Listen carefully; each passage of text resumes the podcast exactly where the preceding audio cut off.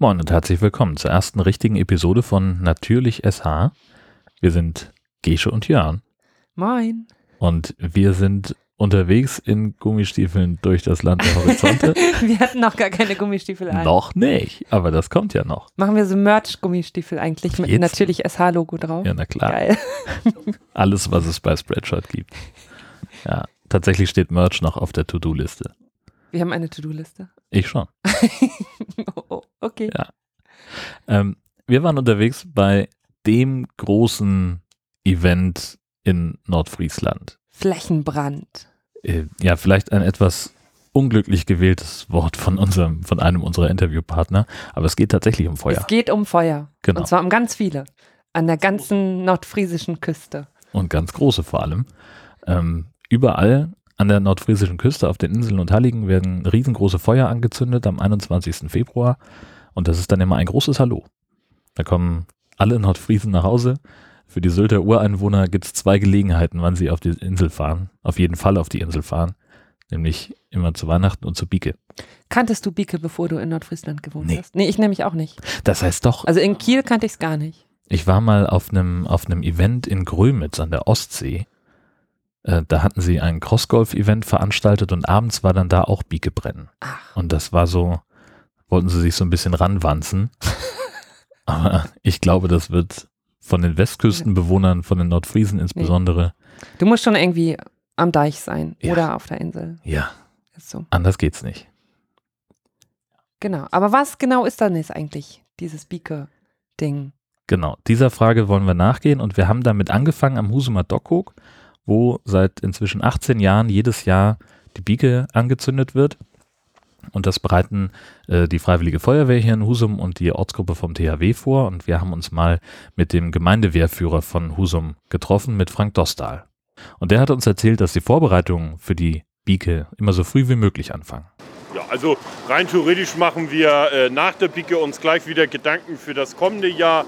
Äh, was kann man wieder verbessern, was kann man äh, organisatorisch regeln, wie laufen die äh, Zusammenarbeiten mit der anderen Organisation. Wir sind ja mit dem THW mittlerweile im dritten Jahr jetzt, machen wir das gemeinsam mit dem THW Husum zusammen.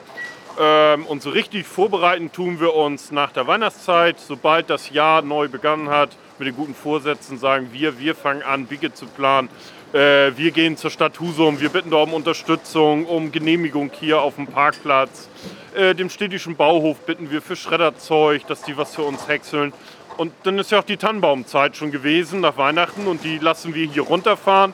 Und dann kommt hier oben ein bisschen Spruck drauf und dann wollen wir die irgendwann im Fach. Also hier, äh, das ist ja hier Weidezaun, Knickholz und so weiter. Gibt es ja mehrere äh, Äußerungen für oder Ausdrücke. Ja. Was haben wir jetzt hier? Wir sehen also einen großen Haufen, der wird wohl, ich würde mal sagen, gut 5, 6 Meter hoch sein und locker 10 im Durchmesser. ja? So, besteht eben, haben wir gelernt, aus Tannenholz, Tan alte Tannenbäume, Knickholz und Spruck. Genau. Und wie lange hat es jetzt gedauert, den aufzuschichten? Macht ihr nicht selber, ne? Wie war das? Nee, das macht die Stadt Husum für uns, die ja auch in der Stadt Husum die, äh, die ganzen äh, Tannenbäume einsammeln. Die machen auch die Knickpflege äh, und fahren das dann Stück für Stück hier runter. Und wenn man das jetzt vom Anfang des Jahres her sieht, dann sind wir ja ungefähr bei sieben Wochen. Ja. Fahren die Stück für Stück hierher. Kein öffentlicher Abwurfplatz hier. Ja, das, also die Bürger und Bürger der Stadt Husum können das hier nicht hinfahren. Äh, lässt sich sicherlich auch nicht vermeiden, dass hier mal irgendwie eine Tüte hinkommt oder mal ein kleiner Anhänger. Aber ansonsten ist das erstmal so gesammeltes Gewerk aus der Stadt. Und was habt ihr denn noch jetzt rundum gemacht, damit das heute Abend ein schöner Biekeabend werden kann? Was ist da von eurer Seite dann noch nötig an Vorbereitung? Genau, das Biegebrennen machen wir ja seit 2003 zum anlässlichen 400-Jahr-Feier der Stadt Husum. Haben wir uns als Organisation Feuerwehr mit eingebracht und haben gesagt, wir lassen die Bicke wieder aufleben. Das äh, in der trostlosen Zeit, wo ja eigentlich die Hotels leer sind und Gastronomien sind ja auch nicht so gut gefüllt. So hat man das zumindest in Erinnerung gehabt und das ist jetzt das 18. Mal. Und das ist ein Teil, den wir als Feuerwehr dazu beitragen. Wir tragen aber für die Leute, die hierher kommen, mit ganz viel Unterstützung von Organisationen, äh, machen wir heute Abend hier eine Bratwurst auf den Grill werfen. Äh, wir haben hier Glühwein, wir haben hier Glühwein mit Schuss, ja.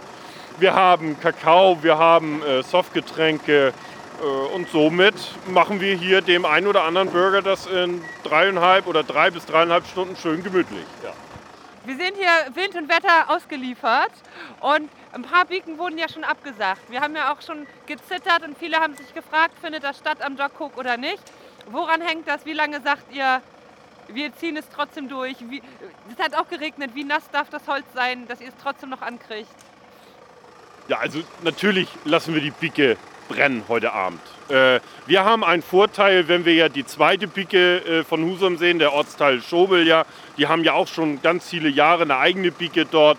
Äh, aber durch die letzten zwei oder drei Sturmfluten äh, stand da zu viel Wasser und der Platz, der ist einfach nur matschig. Wir haben hier den großen Vorteil, wir sind auf der Innenseite vom Deich. Wir werden dort geschützt durch Wind und natürlich auch durch eine Sturmflut. Dafür ist der Deich ja nun mal da. Aber wir haben hier ja, wie Sie sehen, einen festen Boden, der versiegelt ist durch Asphalt hier. Die Bicke selbst äh, liegt ja äh, auf, äh, auf Grandboden, sodass da gar nichts passiert jetzt hier mit irgendwelchen äh, Stoffen oder so von der Teerstraße, die ja hier unter ist. Ja, trotzdem ist es windig heute Abend. Wie kriegt ihr die Bicke denn nachher an? Mit dem Feuerzeug ja wohl nicht. Wir haben einen Anhänger mit ungefähr 5, 6 Strohballen. Die werden wir nachher auseinandernehmen. Äh, aber das macht die Jugendfeuerwehr und das gehört dazu. Wir binden die Jugendlichen mit ein, unsere eigene Jugendfeuerwehr und die THW-Jugend auch aus Husum.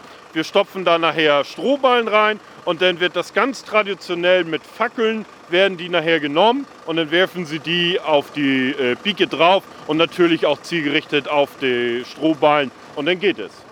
Die Bike ist trocken, der Wind spielt dazu oder trägt dazu bei. Äh, und wenn man sie jetzt sogar noch einmal anpacken würde, so wie wir es gestern gemacht haben, haben wir sie ja umgeschichtet einmal, äh, dann staubte das hier sogar gestern. Ähm, aber jetzt äh, äh Thema äh, Bieke anzünden ist ja auch noch so eine Sache. Letztes Jahr hattet ihr, glaube ich, so ein bisschen, ich sag mal, ein Attentat, äh, dass jemand die Bieke zwei Tage vorher schon mal angekokelt hat. War hier schon eine Brandwache? Nee, eine, eine Brandwache sagt man dann gar nicht, sondern äh, Biekewächter da? Genau, also unseren eigenen Biekewächter, wie Sie den nennen, hatten wir letztes und vorletztes Jahr nicht. Ähm, aber es ist, glaube ich, der gute alte Brauch, dass man eine Bieke vor dem eigentlichen Biekefest hier anzündet. Das ist so wie den Maibaum klauen, glaube ich, gehört das auch dazu.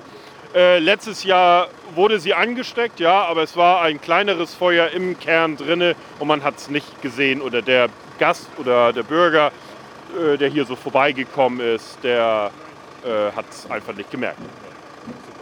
Ähm, und dann kommen wir noch zum Schluss dazu, was bedeutet eigentlich die Bieke? Was, äh, was, wenn so das Feuer heute Abend dann lodert, lodert da auch was in Ihnen? Soll ich beantworten? Profi-Fragesteller. Genau, Profi-Fragesteller. Gott sei Dank ja nicht, warum gibt es eine Bieke? Nein, also für uns ist es einmal das äh, dazu beitragen, als Feuerwehr, als Organisation, äh, für den einen oder anderen, der extra hierher kommt. Und natürlich äh, macht man auch gerne mit dem einen oder anderen aus der Stadt hier nochmal gerne äh, schnacken, wie wir das ja hier in Husum sagen. Äh, und natürlich auch beim Becher Glühwein und wir haben Freitag und dann darf es auch ein zweiter Glühwein sein. Aber das Miteinander und das äh, nordfriesische Zusammensein, das gehört damit zu und das machen wir hier. Ja, jetzt sehe ich hier sind so, ich würde sagen ungefähr 40, 50 Leute, wahrscheinlich auch nicht nur eine Stunde beschäftigt, sondern ein bisschen mehr. Ähm, und das ist natürlich auch ganz viel Ehrenamt, was hier läuft, aber wahrscheinlich ja auch irgendwo ein äh, Aspekt, wo man als, als Feuerwehr sagt, Mensch, da brauchen wir den einen oder anderen, der dann so ein bisschen was dazu gibt, oder? Richtig, die meistgestellte Frage heute Abend wird wieder sein, hat Husum eine Berufsfeuerwehr? Nein, wir haben keine Berufsfeuerwehr, wir sind eine freiwillige Feuerwehr. Äh, wir haben das alles aus Ehrenamt, machen wir das. Zwischen den Einsätzen und den Übungsdiensten machen wir heute Abend Biegebrenn. Aber, und an dieser Stelle vielen, vielen Dank an alle äh, Sponsoren, die uns unterstützt haben. Ähm, ich hoffe, ich vergesse jetzt keinen. Äh, aber Firma Autokraft der Deutschen Bahn, die fahren seit dem 17. Mal oder 18. Mal heute jetzt äh, alle Gäste kostenlos hier runter aus der Stadt hierher. Wir haben ganz viele Sponsoren, die uns äh, mit Getränken oder auch von den Preisen oder mal eine Bratwurst nochmal hier mitlassen. Die Firma Tarzen zum Beispiel, wir sehen es ja im Hintergrund, das ist nicht selbstverständlich, dass die uns hier so einen LKW hinstellen, damit der Feuerwehrmusikzug aus Öl, der ja heute Abend hier zunftige Musik spielen wird. Und das schließt das Ganze heute Abend hier gemütlich ab. Sie werden es erleben. Ja, das klang jetzt schon so ein bisschen an. Für die Nordfriesen ist Bieke mehr als nur ein bisschen Feuer anzünden oder auch ein größeres Feuer und dabei was trinken. Die Bieke ist identitätsstiftend für die Nordfriesen. Die kommen da zusammen, das ist wichtig für die, das ist nordfriesische Tradition und da ranken sich so Geschichten, Mythen und Legenden drumherum, wie das eigentlich so entstanden ist und wann das erste Biekefeuer gebrannt hat. Und da wollten wir doch mal genau wissen, was es damit eigentlich auf sich hat und sind nach Bredstedt gefahren ins Nordfriesk Institut und haben uns da mit einem getroffen, der sich wirklich damit auskennt. Mein Name ist Dr. Klaas Rieken. Ich bin wissenschaftlicher Mitarbeiter des Nordfries Instituts hier in Bredstedt. Und wir beschäftigen uns ja mit Kultur, Sprache und Geschichte der Nordfriesen. Ja, und da sind wir natürlich bei ihm direkt richtig. Kultur und Geschichte, das ist ja beides genau das, worum es bei der Bieke geht. Und auch um die Geschichten rund um die Entstehung der Bieke. Die eine Legende sagt, ähm, dass also früher die Walfänger rund um den Petritag rausgefahren sind. Dann hat man ihnen also mit diesen riesengroßen Feuern auf ihren äh, Heimatdörfern, auf den Inseln eine gute Fahrt gewünscht. Ein Abschiedsgruß. Genau, ein Abschiedsgruß, Jagderfolg, ja. gute Heimfahrt und sowas nachher. Äh, das ist also so dieses Abschiedsritual gewesen sein soll, äh, wenn man, wenn, wenn die dann zur Arbeit gefahren sind, eine Woche lang weg waren. Eigentlich mehr Sinn machen, das, wenn die wiederkommen, ne? Als Begrüßung Als dann. Begrüßung. Ja, man, man, wusste ja aber, äh, wahrscheinlich Wusste wusste man, man, ja eher, wenn sie wegfahren, sie wegfahren, als wenn als die wenn sie wieder wiederkommen. Denn was hatten die damals nicht? Handys. Richtig. Die hatten nur Festnetz. Und dann gibt es ja aber noch die zweite Legende oder das, was dann daran anschließt sozusagen. Ähm, wenn die Männer nämlich weggefahren sind, also die Sylter Walfänger unterwegs waren, Mhm. dann haben die Dänen, so sagt man, rübergeguckt, also von Dänemark, ne, Sylt ist ja direkt an der dänischen Grenze, rübergeguckt, haben das Feuer brennen sehen und wussten, ha, jetzt sind die Männer unterwegs und dann können wir uns gleich mal auf den Weg machen und uns die netten Sylterinnen mal näher betrachten. Weil die Hilfe braucht dem Hof dann. genau. Zwinki, Nee, die, die Männer waren aus dem Haus und dann kommen die Dänen und konnten den Frauen auf Sylt den, den Hof machen, ja, genau. Genau. Achso, das war der Wortwitz gerade? Ich habe es nicht. Macht nichts. Gewöhnt man sich dran. Mit diesen schönen Legenden kommt uns jetzt sozusagen Dr. Klaas Rieken äh, in die Quere. Der sagt nämlich, Wir sind die Spielverderber. Denn offenbar ist das, ist ganz viel von dem, was man sich so erzählt über die Ursprünge der Bieke und ihre Bedeutung, ganz, ganz großer Quatsch. Man muss eins sagen, eine Tradition der Bieke, die gibt es auf jeden Fall. Es ist ein, ein wahrer Kern, es ist was Richtiges dabei, es stimmt, es ist alt. Aber das, was man sich sonst so drumherum erzählt, da ist viel dummes Zeug und das hat insbesondere mit Christian Peter Hansen, mit C.P. Hansen von Sylt zu tun. Der war dort Lehrer und der kannte sich richtig gut aus und in der Geschichte von Sylt und von Nordfriesland und der wurde auch von Touristen dann damals schon so um 1860, 70 gefragt, Mensch, Herr Lehrer, ist gerade so Regenwetter, erzählen Sie doch mal ein bisschen was Schönes. Und dann hat er erzählt und ich glaube, irgendwann hat er nicht mehr widerstehen können, da wo er nichts wusste, seine Fantasie spielen zu lassen. Und da kommen dann also diese, diese Seefahrer, die da, also man, man sieht es ja geradezu vor sich, die, die winken dann und die fahren dann und müssen sich mal vorstellen, vor 200, 200, 300 Jahren, wie viel gab es da an Wald in Nordfriesland, dass man mal so eben hätte verbrennen können. Wissen Sie was, da hat man früher, wenn ein Haus abgerissen wurde oder abgebrannt ist, man hat die Balken wiederverwendet. So kostbar und teuer war Holz in Nordfriesland, da hätte man sich niemals hingestellt und Riesenhaufen abgebrannt. Also, man hat Biekebrennen gemacht in Nordfriesland, wohl schon sehr früh. Wie früh, wissen wir nicht. Wir haben so in etwa die Ahnung, man hat versucht es rauszufinden, dass das wahrscheinlich ein Fastnachtsbrauch gewesen ist.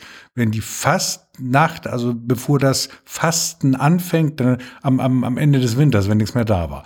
Äh, da hat man noch einmal richtig auf die Pauke gehauen. Das kennen wir vom Rheinland, da macht man das heute noch. Die Nordfriesen haben also keine Karnevalssitzung gehabt, die sind mit Feuern herumgelaufen, Feuern an langen Stangen. Und wenn Sie mit dem Auto auf eine Bahn, einen Bahnübergang zufahren, dann gibt's da Warnbaken. Und Baken und Biken, das ist miteinander verwandt, die beiden Wörter. Also es sind Feuerzeichen gewesen, sozusagen, hallo, bald beginnt eine andere Zeit. Und C.P. Hansen von Sylt hat das dann eben später noch mit viel Fantasie angereichert. Und es ist so, bei allen Festen, die es auch lange gibt, die Tradition haben, die über Jahrhunderte gehen, die verändern sich auch. Das ist ganz normal. Es gibt kein Fest, das schon immer so und nie anders. Also das kann man, glaube ich, das sind so Vorstellungen von Menschen. Und die Vorstellung heutzutage, dass es damals so gewesen sei, wie die Wahlfänger verabschieden und so weiter, immer am 21. Februar, also erstens, das ist erst später auf den 21. Februar gelegt worden. Das mit den Walfängern, das können wir wohl glatt vergessen. Und vieles andere, was so auch erzählt wird, ja, das waren die Führer oder die Inselfrauen, die da mit den Dänen zeichnen, unsere Männer sind weg, ihr könnt mal herkommen. Wunderbare Geschichten, ganz toll. Nach dem dritten Pharisäer fange ich an, sie fast zu glauben, aber eben nur fast. es stimmt nicht. Es sind schöne Geschichten, aber sie sind erstunken und erlogen. Äh, ja, ich meine, das ist ja auch schon eine Leistung. Also auch das eine kulturelle Leistung, sich tolle Geschichten auszudenken. Aber wenn nun der harte Wissenschaftler da drauf kommt, muss er sagen, nein. Diese anderen Sachen sind eben drumherum erzählt worden und die erzählen sich so toll. Noch toller, aber das ist auch, glaube ich, erst so seit den letzten 10, 15 Jahren wieder mehr, ist ja, wenn dann Leute glauben, ja, die Friesen, die sind ja nie richtig christianisiert worden. Da würde ich sprechen. Also muss ich berufsbedingt kurz, aber. ja, ja, ja, genau. Wenn wir sich dafür interessieren, also hier ist eine ganze Gruppe mal angekommen, denen hat man erzählt, die Nordfriesen sind nie richtig, also ich übertreibe es nur ein wenig, sind nie richtig christianisiert worden. Sie sind noch Heiden und sie sind frei. Obwohl sie sind nicht ganz frei. Manchmal stehen Pastorinnen am Feuer und passen auf.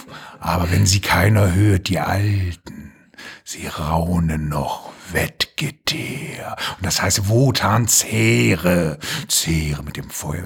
Also das ist alles wunderschön und ist auch, glaube ich, auch wieder C.P. Hansen, der sich da, als die Fantasie und langer Winterabend mit ihm durchging, das aufgeschrieben hat. Das ist richtig schön, die Geschichte, aber nicht belegbar.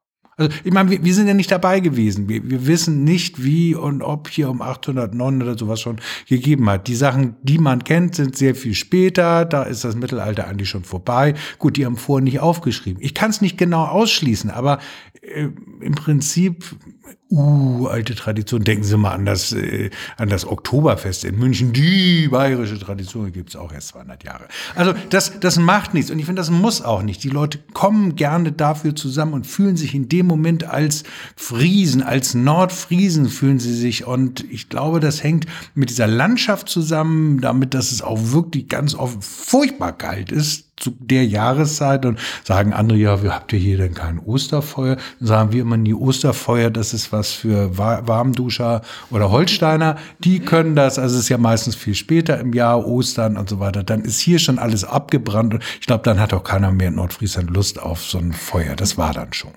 Ähm, wie, wie hat sich das dann so entwickelt? Also wenn die am Anfang, sind eher irgendwie so mit Fackeln und Stäben rumgelaufen, irgendwann war dann doch genug Holz da, um richtige Feuer zu machen. Und gibt es auch so, wo man sagen kann, in den letzten Jahren oder Jahrzehnten so Traditionen um die Bike? Also ich, wir waren ein paar Mal in, in Tönning, wo dann das, das Multima irgendwie auf ist immer und da ein bisschen was los ist. Wie hat sich die Kultur um die Bike so entwickelt? Das ist eine witzige Frage, ja, oder eine gute Frage und eine witzige Antwort hoffe ich geben zu können. Es ist so, dass auf den Inseln, insbesondere auf Sylt, sozusagen die Hauptstadt von Pike in Nordfriesland äh, und auf den anderen Inseln, das eine starke, lange Tradition hatte. Auf dem Festland wohl ganz lange nicht mehr. Wir wissen gar nicht genau, wie es auf dem Festland war. Äh, auf jeden Fall in den 50er, 60er, da gab, es gab das kaum wurde kaum gemacht. Ob vorher, wir wissen da nicht viel drüber. In Anfang der 70er Jahre haben sich junge Leute zusammengetan, die hatten auch hier mit dem Nordfries-Institut zu tun. Das war zum Teil die Jugendgruppe des Nordfries-Institut. Junge Leute, die mit Hochdeutsch aufgewachsen waren und die das Ganze so mehr global sahen, die nach Amerika guckten, die zur Bürgerrechtsbewegung guckten, die da guckten, was mit den Indianern eigentlich passiert ist und die sagten, ja, aber was ist denn hier eigentlich passiert? Hier ist auch irgendwie preußisch-deutscher Staat gekommen, hat den Leuten gesagt, ihr sollt nicht mehr Friesisch reden oder ich glaube, die haben das gar nicht so doll gesagt, die Obrigkeit, die Leute haben es einfach schon vorauseilend gemacht. Also hier ist doch auch etwas geschehen mit Unterdrückung von Völkern und dann waren junge, langhaarige, linksorientierte Leute, die wollten dann plötzlich Friesisch sprechen. Und das war was Besonderes, weil gucken Sie sich sonst um in, in regionalen, also in, in Regionen, in Regionalsprachen, in, in kleinen, in Dialekten. Ja, das sind meistens dann die Alten und die meckerten dann irgendwann, ja, die Jungen wollen das ja gar nicht mehr und dann wird es weniger. Und hier hat es stattgefunden, dass, also jetzt, jetzt auch nicht Tausende, aber, aber doch ein größerer Kreis, auch Freundeskreis, sich dann gegenseitig bestärkt haben. Jetzt haben welche noch und gesagt, jetzt seid ihr ganz verrückt, jetzt wollt ihr Friesisch lernen oder was? Ja, wir wollen jetzt Friesisch lernen. Und haben das getan und haben gesagt, und überhaupt, und dieses Biegebrennen, das müsste man noch hier wieder einführen und das müsste man auf der höchsten Erhebung Erhebung hier auf dem Festland machen, auf dem Stolberg, der ist ja 45 Meter oder 44, fragen Sie mich jetzt nicht. Also ist, wenn alles andere so Richtung Null ist, ist 44 Meter auch richtig hoch. So, und, äh, und, und da machen wir jetzt so ein Feuer. Und das machen wir als Demonstration für unser Eigensein und unseren eigenen Willen. Und Nordfriesland ist überhaupt was. Und man hat uns früher unsere Kultur und Sprache geklaut. Und das zeigen wir jetzt. Und das hat man gemacht und da standen dann einige da am Feuer mit langen Haaren und ein paar Ältere waren gekommen, die guckten noch so, aber das nun ist aber eigentlich ja auch ganz gut, na ja, na ja. Und das ist tatsächlich ein Flächenbrand geworden. Von Anfang der 70er Jahre junge Leute von hier, dass sich andere das abgeguckt haben. So, und dann gibt's natürlich auch immer noch was Praktisches. Ne? Also es ist ja nicht so, dass die Leute jetzt nur zusammenkommen, weil sie alle so bewegt sind weil sie alle so eine Verantwortung spüren. Also viele Leute wollen einfach ganz was Handfestes. Es gibt den Tannenbaum. Der muss ja irgendwo hin. Und die wird man dabei los. Und den Grünschnitt natürlich auch gleich. Und, und was man sonst so braucht. Und von daher wuchsen und wuchsen diese riesigen Hügel. Und jedes Dorf will natürlich sehen, dass es einen größeren hat als das Nachbardorf. Und ich weiß auf Föhr, dann werden die immer bewacht noch, weil sonst kommen die aus dem Nachbardorf und zünden das vorher schon Wer an. hat wirklich die größte Bieke? Wissen Sie das? Also ich weiß nicht. Nee, das weiß ich nicht. Also ich gehe meistens nach Riesum Lindholm, weil ich da die meisten Leute kenne. Und dieses Jahr äh, soll ich da auch Theater mitspielen, dann ist man da schon ortsgebunden und kann sich nicht noch, fährt nicht noch rum und guckt, was die anderen haben. Und äh, das weiß ich nicht. Ich glaube, das ist auch nicht das Allerwichtigste, wer jetzt und, und so weiter. Aber es gibt natürlich schon in, der, in den Zeiten auch äh, gewachsene Traditionen. Ich weiß es auch für im Westen von Für, wo das tatsächlich immer noch so gemacht wurde, ob heute noch, weiß ich nicht, dass es die Vorkonfirmanten waren. Die, die noch gerade nicht konfirmiert sind, die haben mit ihren Eltern zusammen, mit Trecker und so weiter, diesen Biegerhaufen zusammengefahren und ihn auch bewacht. Und dann wird's abgebrannt und so weiter. Ich habe das auch als, als äh, Dokumentarfilmer vor vielen Jahren noch dokumentieren können in, in Utersum auf Föhr. Da, da mussten die Kinder dann allerdings warten, denn angezündet werden sollte es nicht von ihnen, sondern vom Bürgermeister. Soweit in Ordnung. Und vom Bürgermeister aber erst, wenn er zusammen mit dem Fackelzug mit den Touristen gekommen sei. Und sehen Sie, da, da, da, ich habe ich hab damit gar nicht gerechnet. Ich habe das gefilmt weil ich das filmen wollte, aber ich wusste noch gar nicht, was auf mich zukommt. Auf mich zu kam wirklich, man konnte diese Bruchkante richtig sehen. Das eine, die gewachsene Tradition dort auf, auf Föhr, jetzt nun auch wahrscheinlich nicht seit, seit Jahrhunderten, aber eben doch eine lange Tradition, dass die, dass die Kinder, die Vorkonfirmen, die Jugendlichen, dass die das machen, dass das deren Sache eigentlich ist. Und irgendwann finden sich da auch Eltern ein. Aber das war ihnen aus der Hand genommen worden. Es war ihnen aus der Hand, sie durften das noch alles vorbereiten. Aber dann das anzustecken und warten zu müssen, bis die Touristen da sind, das war im Prinzip etwas wie eine feindliche Übernahme, was ich da zufällig gefilmt habe. Und dann hört man im, Hintergrund auf Friesisch dann jemand, oh Mama, das ist total fies, wir haben die ganze Arbeit gehabt. Ja, aber so ist es nun mal und mussten warten. Und dann kommt noch jemand von diesen Touristenanführern da an und sagt den Kindern, die, die immer, das haben die immer gemacht, also 100 Jahre mindestens gemacht, noch kleine Feuer nebenbei gemacht haben, wo sie irgendwas gekokelt haben um sich die Hände dann an diesen gekokelten schwarz machen zu können. Und der größte Spaß dann von hinten an irgendwelche Leute ran und dann mit den Händen durchs Gesicht, dass die schwarz gemacht werden. Das Schwarz machen. Das gehört dazu. Davon haben die Touristen aber keine Ahnung. Da schreibt natürlich auch keiner in den Touristenführer. Vorsicht, sie kommen völlig versaut schon wieder zurück. Das wird gar nicht, da wird so getan, als wenn es das nicht gibt. Und da wurden diese Kinder dort zusammengefaltet. Was macht ihr da? Sofort auf von jemandem, also mit so ein bisschen Thüringer Dialekt, ne? der kennt sich da aus, hört da mal sofort auf damit und so. Also das hat mich schon gewundert. Also da ist man als Filmer und guckt das ja nur an, man schreitet nicht ein. Ja, und so wie ich gehört habe, ich war schon lange nicht mehr in Utersum, das gibt's gar nicht mehr. Das machen die Vorkonformanten nicht mehr. In der Form findet das gar nicht statt. Die feindliche Übernahme sage ich jetzt aus, aus Sicht von, von, von Kulturforschung, die hat offenbar Erfolg gehabt. Trotzdem gibt es ein Biegebrennen. Trotzdem werden die Leute da Spaß haben. Trotzdem muss man jetzt nicht sagen, das ist alles Mist. Aber da ist etwas geschehen. Sehr subtil. Und äh, in, in manchen Orten, also gerade Tönning zum Beispiel, die haben ja dann oben noch eine Figur, eine Strohpuppe auf der Biege. Wo kommt die denn her?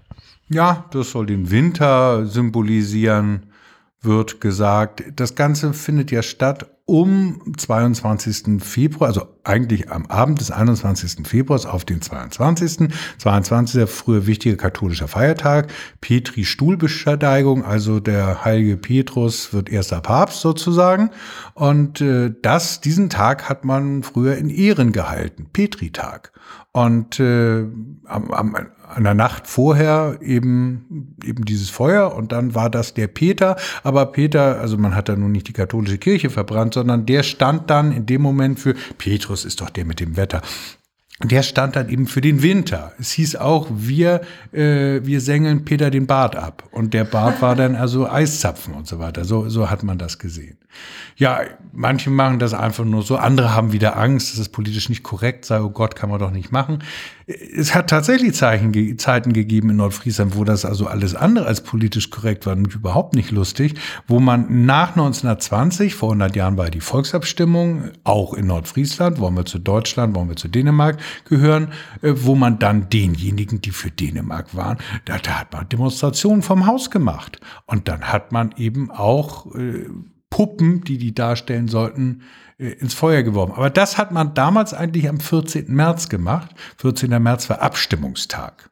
So, und da so heute in den letzten Jahrzehnten jetzt keiner mehr irgendwie gegenüber den dänischen Nachbarn sein Deutschtum unbedingt äh, mit Pauken und Trompeten unter Beweis stellen muss, ist das zurückgegangen. Ich glaube, Abstimmungsfeuer und Feier, weiß ich gar nicht mehr, ob das überhaupt noch irgendjemand feiert. Ich kenne keinen.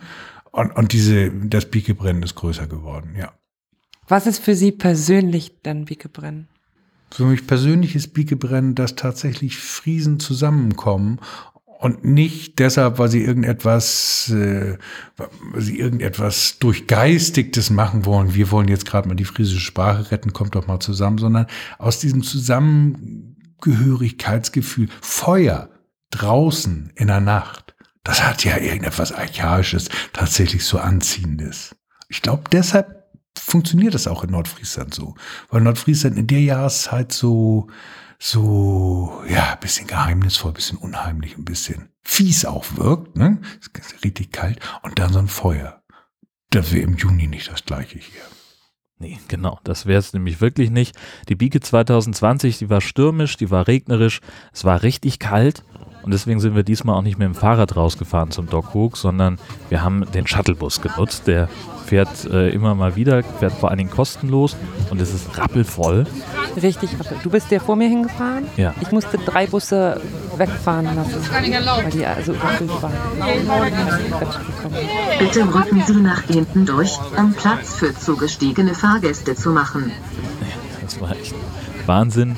Lauter gut gelaunte Menschen sind mit mir im Bus gefahren und mittendrin habe ich jemanden getroffen, der war ganz aus Hannover nach Husum gekommen, um das allererste Mal Biegebrennen zu Ich äh, habe in Kiel studiert, habe Fäden für Schleswig-Holstein und habe zufällig erfahren, dass es Biegebrennen hier gibt. Das war mir bislang nicht bekannt. Und bin nur deswegen extra hingefahren, weil es ein Erlebnis sein soll. Und bin gespannt, was mich heute Abend erwartet. Was haben Sie denn gehört? Äh, ein großes Happening, viele Leute zusammenkommen und äh, großes Feuer. Bisher kommen ja schon eine ganze Menge Leute zusammen. Hier im Bus ist richtig voll bis auf den letzten Platz. Ähm, was äh, hat, hat Ihnen jemand was gesagt über Verhaltenstipps bei der Bieke? Irgendwie, was man am besten machen oder nicht machen sollte? Ich habe überlegt, in welche Richtung man vom Wind man sich stellt. Ob man reingeblasen wird ins Feuer oder ob man das Feuer am Arsch hat. Also egal wie. Also Feuer kriegt man auf alle Fälle ab. Genau, der Trick ist immer dahin zu gehen, wo es am vollsten ist. Das ist der beste Platz und da stinkt man nicht ganz so doll nach Feuer nachher. Wo die Leute am vollsten sind oder wo es am vollsten ist. Ich glaube, das ist irgendwann synonym. Das ist ganz egal. Und dann war es kurz vor 18 Uhr, als ich angekommen bin. Ich würde mal sagen ungefähr Windstärke 8, leichter Regen. Aber einige hundert Menschen waren schon da, als wir angekommen sind. Die Jugendgruppen von THW und Feuerwehr hatten sich mit Fackeln an der Bieke aufgestellt. Und erst hat der Frank Dostal ein paar Worte gesagt und dann war der nordfriesische Landrat dran, Florian Lorenzen, seine erste Bieke als Landrat und er hat dann tatsächlich auch eine ganz nette Biegerede gehalten. Er hat über die Bedeutung der Bieke gesprochen, was Nordfriesland ausmacht und wie offen die Menschen hier vor allem zur Biekezeit eben sind. Dazu gehört auch das Biegebrennen, was wir hier heute begehen wollen.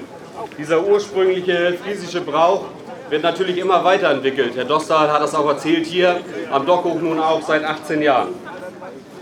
Und dieser gute Zusammenhalt, den wir hier haben, führt zu einer großen Offenheit, die auch bedeutet, dass wir Fremde hier sehr gerne willkommen heißen. Seit einigen Jahren sogar Dithmarscher. Ja, sogar die Dithmarscher sind da willkommen. Wir, lieben geöffnete Grenzen und Interkulturalität. Kennen wir nichts. Wa- Was ist denn das mit den Dithmarschern, Jörn? Die, du pendelst da ja auch regelmäßig hin. Ja. Also ja, das, das müssen wir tatsächlich erklären. Also die verbindet seit Jahrhunderten eine, eine Hassliebe und ich glaube, das hängt damit zusammen, dass ähm, Nordfriesland mal dänisch war und Erstmal allgemein für die, äh, für die südlichen Menschen hier, die das gar nicht wissen. Nordfriesland ist natürlich in Schleswig-Holstein ganz oben und Genau. unterhalb von uns ist dieser kleine, unbedeutende Kreis Dithmarschen. genau, kommt immer sehr stark drauf an, wen man fragt. Das sind die Kohlköppe und wir sind die Fischköppe. sagt man. So, ja, das, da kommt es, glaube ich, drauf hinaus. Die beiden Kreise sind halt getrennt durch den längsten Fluss von Schleswig-Holstein, die Eider. Viele sagen, das ist auch ganz gut so. Im echten Leben merkt man da jetzt nicht mehr so wahnsinnig viel von, höchstens noch beim Nationalsport Boseln, aber das wiederum ist dann eine ganz eigene Episode von Natürlich SH. Ja, und langsam kroch dann auch irgendwann während seiner Rede die Kälte vom Boden hoch in die Beine. Der Regen wurde auch immer unangenehmer und dann kam der Landrat dann auch endlich zum Punkt.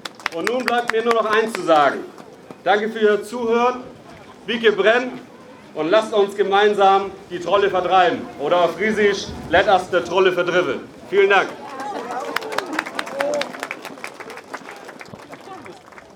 Und jetzt hören wir es schon knistern im Hintergrund.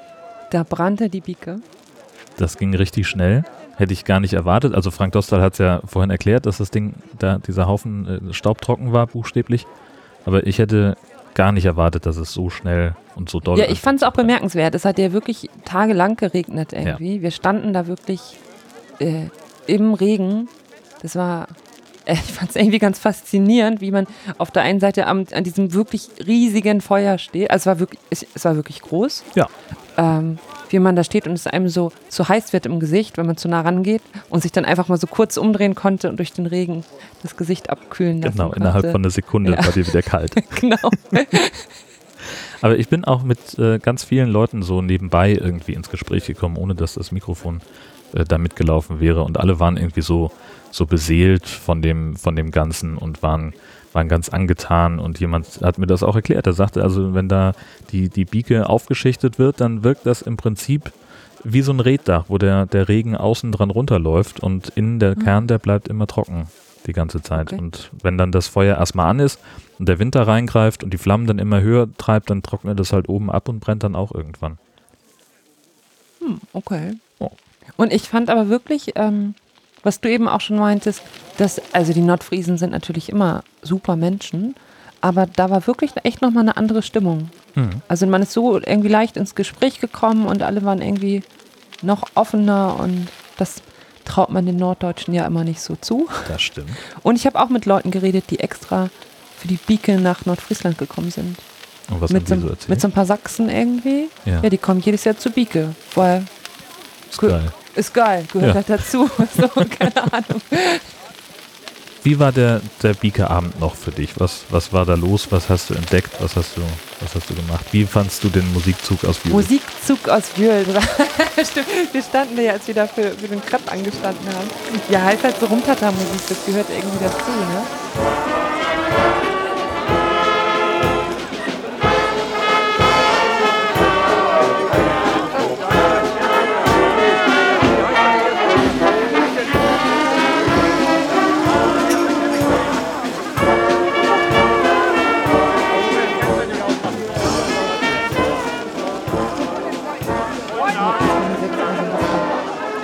Wenn andere das geschmetterte atemlos durch die Nacht.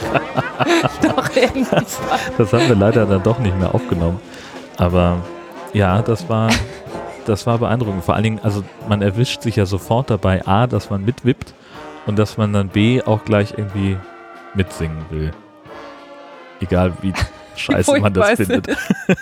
nee, also ich fand es wirklich, äh, es war irgendwie rundherum einfach eine schöne Atmosphäre. Auch den Getränkeausschank, das haben die ja vom, vom THW, glaube ich, auch, oder von der Mhm. Feuerwehr. Was war das? Haben die auch irgendwie selber gemacht. Das war nett. Ähm, ja, ich weiß nicht, ich habe ja gesagt, ich hätte mir so ein paar kleinere Stände irgendwie nochmal gewünscht und äh, vegetarisches Essen, außer Crepe. Ja, Also, es ist schon so ein bisschen, dafür es ist derbe so, man ne? ist dann eben dann doch wieder an der Westküste auf dem genau. Land. Aber nee, die Atmosphäre war auf jeden Fall super schön und einfach faszinierend, was einfach, was Feuer einfach ausmacht. Du machst einfach ein Feuer und Leute kommen ums Feuer und Ja. freuen sich daran. Es kann so einfach sein. Und was ist denn dein Bieke-Fazit? was Ähm. nimmst du mit aus dem, was wir gelernt und erlebt haben? Zwei Bier, eine Bratwurst und ein Crepe habe ich mitgenommen. Eine Menge Punkte. genau. Ähm, irgendwann gehen wir vielleicht auch mal zum Grünkohl essen oder so. Das, aber das ist ja auch wieder. Ah, das ist so eine Tradition, das haben wir noch gar nicht gesagt, die eigentlich noch dazugehört, ne? Ja, Also mehr weiß ich aber auch gar nicht, nur dass man zur Bieke geht und danach genau. dann zum Grünkohl Also das, essen. das Feuer brennt ja relativ schnell runter. Als, also ich bin auch irgendwie, glaube ich, nach zwei, zweieinhalb Stunden war ich schon wieder auf dem Heimweg. Und das sah dann schon so aus, als wären es jetzt halt gerade noch die Reste äh, vom Feuer. Und äh, so nach drei, vier Stunden endet der Biekerabend ja in der Regel. Und dann gibt's halt in den Restaurants der Umgebung, ähm, kriegt man halt äh, Grünkohlmenüs. Und kann man sich dann Tisch reservieren, kann hingehen. Und das gehört halt irgendwie dazu, weil das halt auch so, wenn die Bieke so der, der Winterabschluss ist, dann ist eben das Grünkohlessen als Wintermahlzeit hat dann auch nochmal so seine Renaissance, was weiß ich. Wir könnten einfach nächstes Jahr vegane, veganes Grünkohlmenü nach der Bieke machen. Geil. Ich kann so ein Podcaster-Event da. Ich habe sowieso schon überlegt, ähm, als weil ich noch nicht genug Podcast-Projekte habe, ähm, und ich habe den, den Sendegarten gehört mit Kai Du, ähm, und die haben dann so darüber gesprochen, was für Inspirationen man noch haben könnte, und ich war total angetan von der Idee, äh, den Einkochen-Podcast zu machen. Also wegen, Einkochen. wegen Einschlafen, Einkochen. Mm. Ja. Ja, jetzt steht hier auf dem Zettel gutes Ende finden. Ich weiß nicht, ob, ob das jetzt so gelungen ist. Aber Nordfriesland ist immer eine Reise wert. Nicht nur zu Bieke, auch sonst. Und die Bieke ist ja ein bisschen auch der Auftakt zur Krokusblüte, Das stimmt. was jetzt so demnächst dann mit dem Frühling anfängt. Ja, Haben wir das eigentlich, haben wir da ein Thema zu? dieses Jahr noch nicht. Machen wir nächstes Jahr. Machen wir nächstes Jahr. In der nächsten Episode von Natürlich SH geht es dann um Naturkunde. Wir fahren nämlich. Nach Bergenhusen zu den Zwergschwänen. Genau. Ich bin so aufgeregt. Das wird super. Das sind übrigens keine Babyschwäne, sondern es sind wirklich einfach kleine Schwäne. Muss das hier für eine bestimmte Person noch Wie, das sind keine Babyschwäne? Nee, sind das nicht. Okay. Und was das genau für Tiere sind und wo man die findet und wie man zu denen hinkommt, das hört ihr in unserer nächsten Episode von Natürlich, Natürlich SH. SH. Tschüss. Tschüss.